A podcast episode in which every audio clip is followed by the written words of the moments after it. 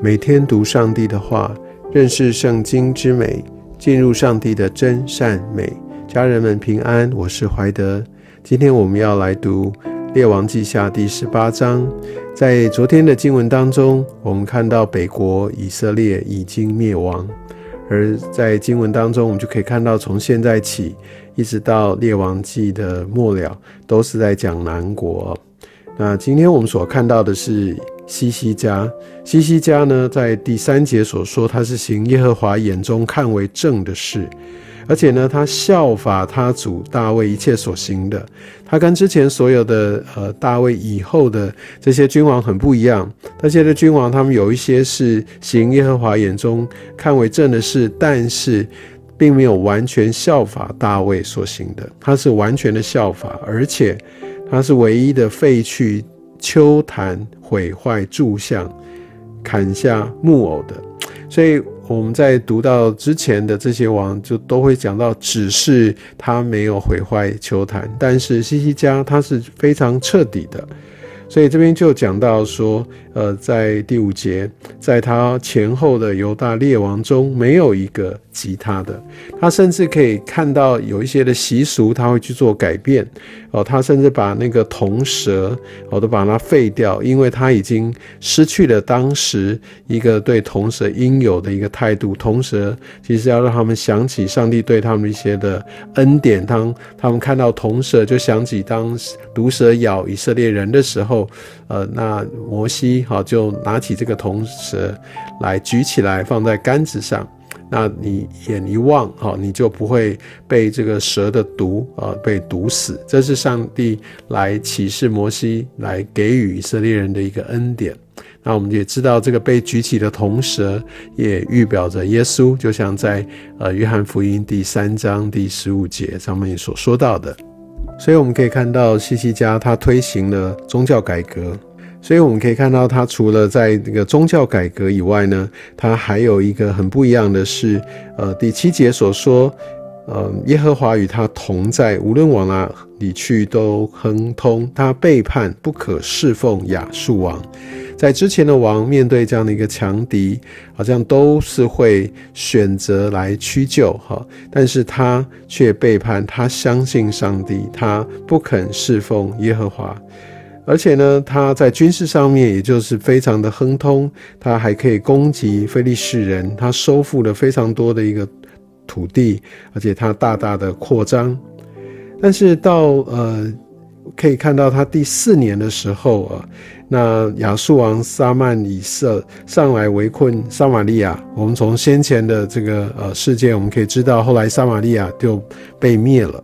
我相信，在这样的一个危急当中，嗯，其实。亚述军队等于是兵临城下，因为北边都已经被灭了，而南边的这个呃犹大王国啊，其实也就是非常非常的接近哈，岌岌可危。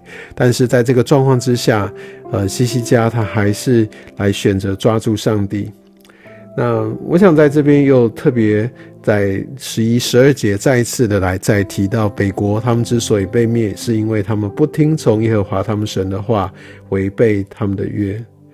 但是呢，后来呢，我们可以看到这个亚述王又来了哈，这个换了一个王哈，西拿基利上来攻打这个犹大一切坚固城，在呃，得算是七年之后啊，应该算是呃四年之后啊。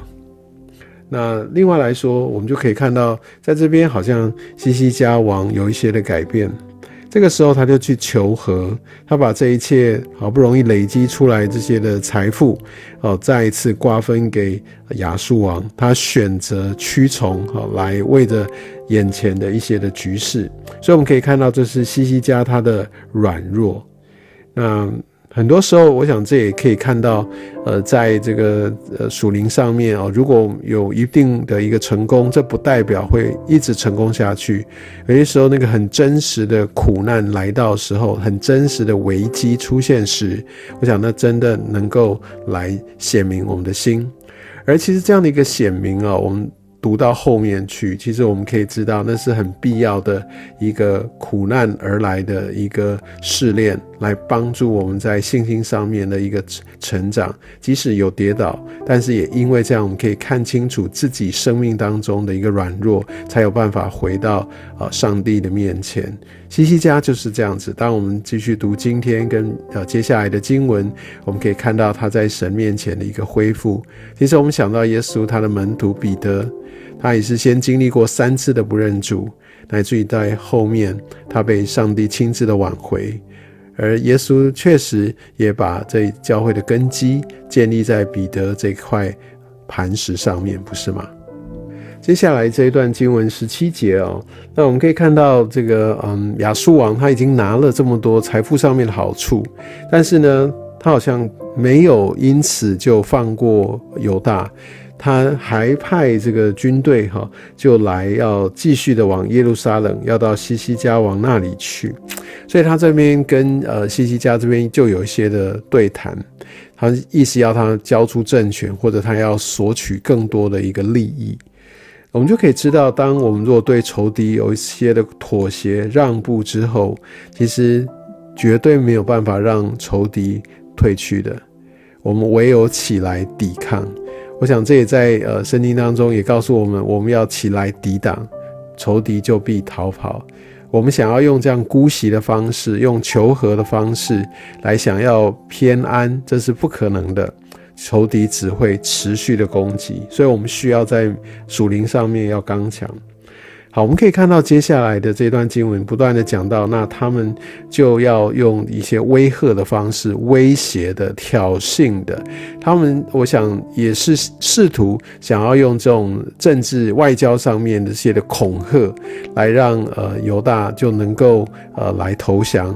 让他们不费一兵一卒可以取得军事上面的胜利，所以他们甚至还要用那个呃呃，就是当地的他们的一个希伯来文啊，有希伯来话，而不是用本来只是在外交或者说在商业上面这些官方的语言亚兰文。所以他意思就是要让呃，不只是来谈判的这些官员能够彼此沟通。更是要让这些以色列民众或者这些犹大的人民哦，他们要听得清楚，所以他们真的呃，我想在这个新战的一个喊话，要带来一个极大极大的一个心理上面的恐慌，那也许他们就会崩溃瓦解。而且我们可以看到这些的威胁恐吓当中，更有把上帝对他们的应许，他们所抓住的这一切，其实都把它说出来。其实你知道这个手法跟。呃，撒旦在伊甸园用的是一模一样，他也是用哎神启示这样子说吗？这边就说好像上帝有这样的应许，你们要去相信吗？意思就是说你们相信就太笨了。所以呃，撒旦常常会使用这一些上帝的话语来挑衅，甚至让我们来转移呃我们的信仰，甚至产生怀疑，这都是撒旦惯用的伎俩。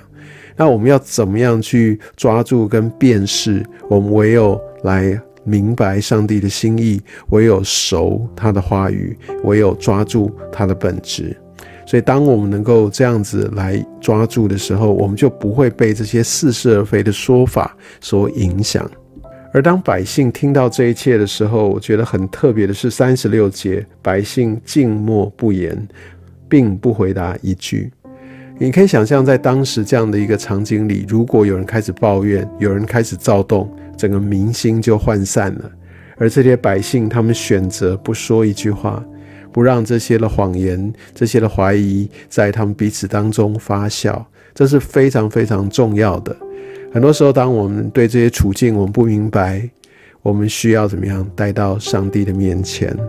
我们需要按照神的心意来再多的寻求，而不是选择就彼此用人的方式来彼此来抱怨、来诉说。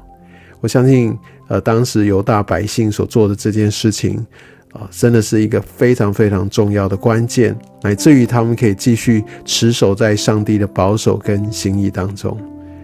真的，愿神透过今天的经文来让我们看见这些属灵的法则。